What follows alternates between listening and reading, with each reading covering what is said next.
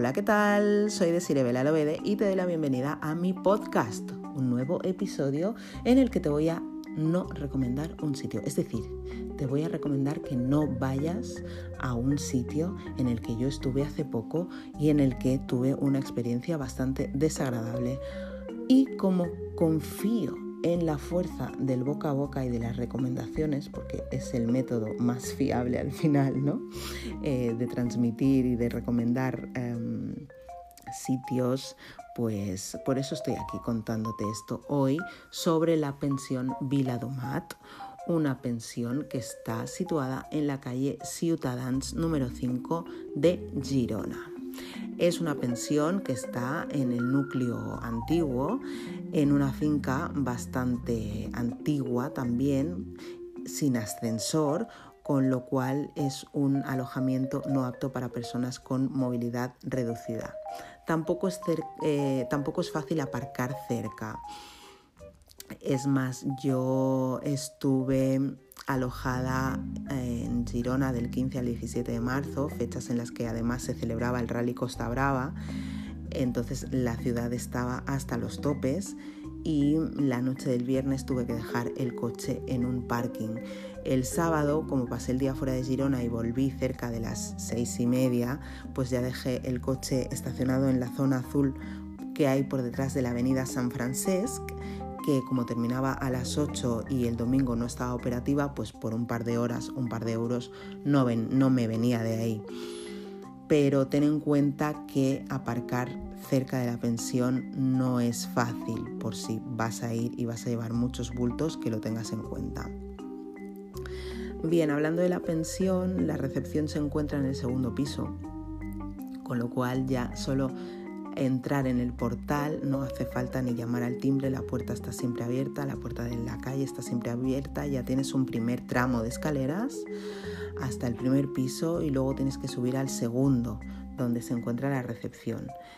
Y allí me tuve que esperar sentada como prácticamente media hora porque encontré un cartelito en la puerta que decía vuelvo en, cinco, vuelvo en, 30 minutos y por lo visto el, dueño se acababa de ir cuando yo llegué así que me senté en la escalera a esperar y a leer. Em, cuando el dueño volvió ya hice el, el check-in que es simplemente te toma nota de tu nombre con el DNI y te da la llave. Em, viajé sola y me alojé en la habitación 401, una estancia doble en la cuarta planta. La habitación no tiene baño, el baño y el aseo son compartidos con las otras cuatro habitaciones de la planta. El aseo consta de lavamanos y, taza de, lavabo, de bater. Es pequeño, pero está muy limpio. El baño tiene una, media bañera muy vieja y oxidada, bastante oxidada por el borde de fuera, igual que la barra de la cortina que también estaba llena de manchitas de óxido. También había un lavamanos y una taza del bater. Tengo que reconocer, eso sí, que a pesar del estado de, deterioro de la bañera, ah, siempre encontré el baño muy limpio y en buen estado, aunque también tengo que decir que me pareció de dimensiones bastante reducidas. La habitación en la que me alojé era bastante amplia, pero el mobiliario, eso sí, era súper antiguo. Por ejemplo, la silla del escritorio del lado del balcón solo la pude usar para dejar el bolso porque estaba rota, o sea, estaba suelta. Había como... cogías la silla por el, respaldo y balanceabas la silla de lo floja y de lo, suelta, de lo sueltos que estaban los clavos, vaya la persiana enrollable también estaba deteriorada y le faltaban algunos listones y la puerta del balcón rozaba con el suelo y tampoco cerraba bien si no la forzabas y empujabas un poco para cerrar. Encima de la cama encontré dos juegos de toallas, eh, compuestos cada uno de una toalla para ducha y otra para manos, que estaban limpias pero deshilachadas de tanto uso, o sea, las toallas eran viejas la cama me resultó también bastante incómoda. El colchón era de espuma y el somier me pareció ver, porque levanté el, colchón de la cama en la que yo no estaba durmiendo, eh, me pareció ver que el somier era una tabla de conglomerado de madera. Y a esto le sumas que mido 1,77 m y que la cama era pequeña, pues esto hacía que se me salieran los pies de la cama si dormía estirada, así que tenía que dormir como encogida. Encontré que la calefacción estaba bastante alta y no encontré el termostato para poder regularla y eso para mí es importante porque no me gusta dormir con exceso de calor porque entonces me agobio y duermo mal. Así que este fue uno de los motivos que dificultó mi sueño, en especial la primera noche. La segunda creo que estaba tan cansada que me dio igual todo. Bueno, además de que la cama no era cómoda, las paredes eh, de la pensión son muy finas y se oye todo lo que pasa fuera de la habitación, en el pasillo, en la habitación continua, se oye también mucho el bullicio de la calle y del edificio de enfrente, que como se trata de una calle antigua y estrecha, pues el edificio está súper cerca. Se oyen también un montón las campanadas de la iglesia, de la catedral, que está muy cerca, así que si eres una persona con el sueño ligero, mejor busca otra localización más alejada. Y si eres una persona que necesita oscuridad total, pues con la persiana antigua y de listones rotos y que no llegaba hasta el suelo, tampoco te recomiendo alojarte allí. Yo, como duermo con antifaz y tengo un sueño bastante profundo, eh, no tuve problema porque una vez que me dormía las campanadas dejaban de, existir para mí hasta que me despertaba. Pese a todo lo que he dicho, el alojamiento no me estaba pareciendo del todo mal, teniendo en cuenta que solo iba a la pensión para dormir. ¿De acuerdo?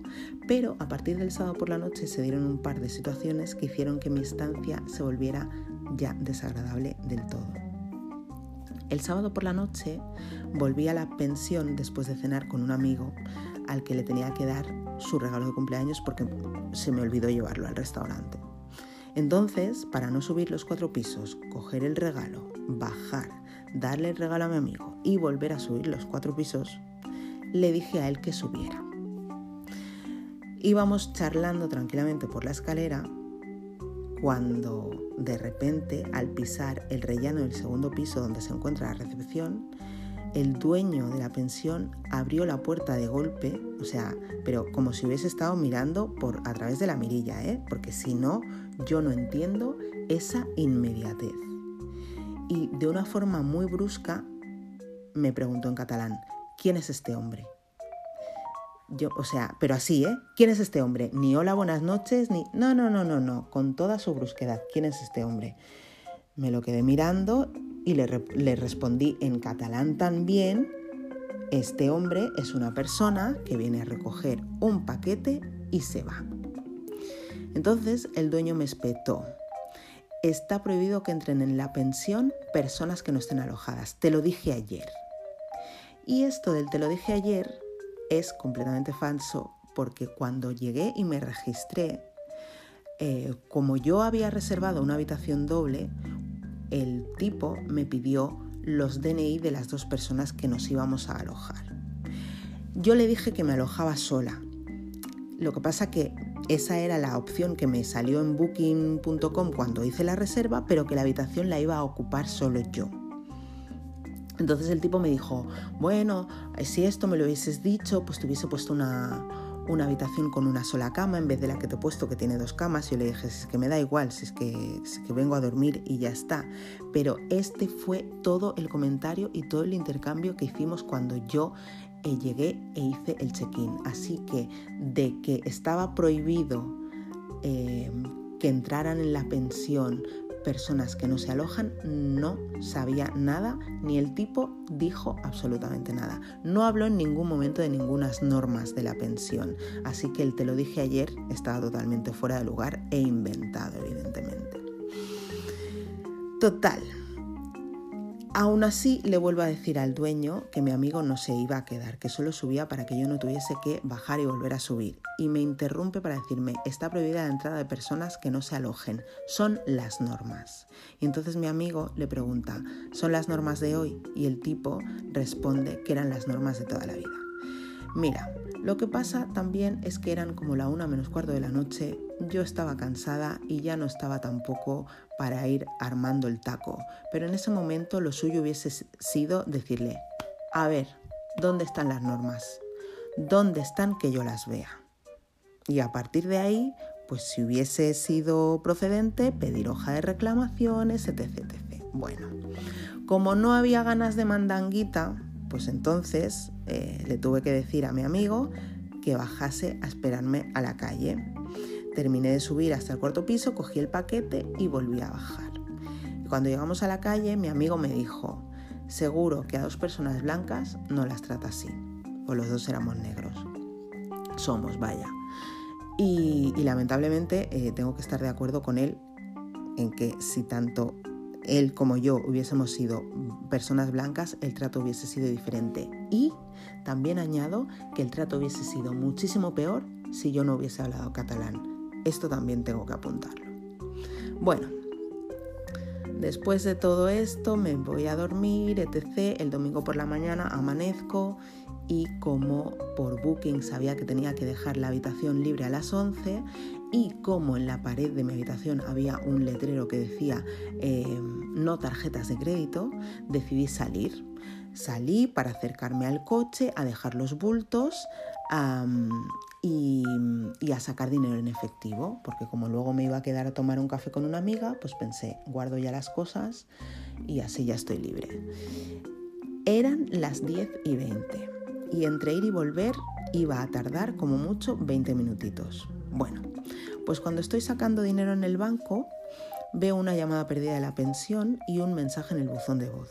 Y cuando escucho el mensaje en el buzón de voz, era el dueño de la pensión diciendo, se ha ido sin devolver la llave. Mira, en ese momento fue como, pero, pero, pero, ¿qué? En fin, que saqué el dinero, emprendí la vuelta a la pensión para hacer el checkout y pagar. Casualidades, ¿eh? Fíjate tú que cuando enfilo la calle al Carré Nou, de vuelta a la, pensión, por esa misma calle venía el dueño de la pensión caminando de frente, ¿eh? en, en sentido contrario. Entonces, pues claro, cuando me ve, se dirige, empieza a caminar hacia mí, se me acerca y me dice, ¿no has devuelto la llave? Y me lo quedo mirando y le digo, es que puedo estar en la habitación hasta las 11. Son las 11 menos cuarto. He ido al coche a dejar la maleta y a sacar dinero y voy de vuelta a la pensión a devolver la llave y a pagar. ¿Qué problema hay? Y el tipo me dice, es que ya te están limpiando la habitación. Y es como, pero si el checkout no está hecho, yo no he dicho que me voy, ¿por qué hay nadie tocando la habitación? Y si yo quiero volver a la habitación ahora, ¿qué pasa? Pero bueno, no quise decir nada, porque como yo ya estaba como a la defensiva con este hombre por lo que había pasado la noche anterior, es que no tenía ganas, no tenía ganas. Entonces le vuelvo a repetir, le vuelvo a repetir, es que yo todavía no me he ido, es que estoy volviendo a la habitación para pagar. ¿Qué problema hay? Todo esto en catalán, ¿eh? evidentemente. Entonces el tipo me dice que, es que el, pago ya se me ha descontado de la tarjeta, porque cuando hice la reserva en Booking te hacen dejar un número de una tarjeta de débito o de crédito como seguro.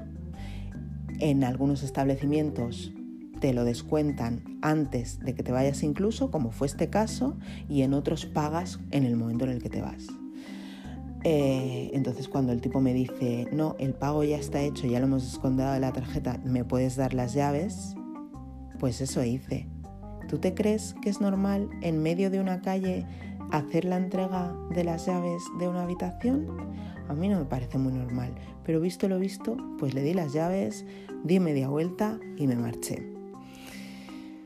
¿Qué quiero decirte con esto? Pues que mira, que a pesar de que la pensión para una estancia corta resultaba pasable, porque limpia estaba, ¿eh? Eh, siempre que puedes permitirte subir mm, sin, sin, terminar resollando cuatro pisos de escaleras. ¿eh? pues a pesar de, o sea, con todo, la, la pensión estaba limpia estaba decente, lo único es que estaba súper vieja. Pero tengo que decirte que como clienta me sentí tan maltratada que te recomiendo valorar cualquier otra opción de alojamiento en Girona antes que la pensión Viladumat. Yo ya he dejado la reseña negativa en mi página personal de Facebook, en la página de la pensión de Facebook, en Booking, en TripAdvisor y en las reseñas de Google porque necesito que esto se sepa. Es más, he contactado con SOS Racismo Cataluña para que pasen eh,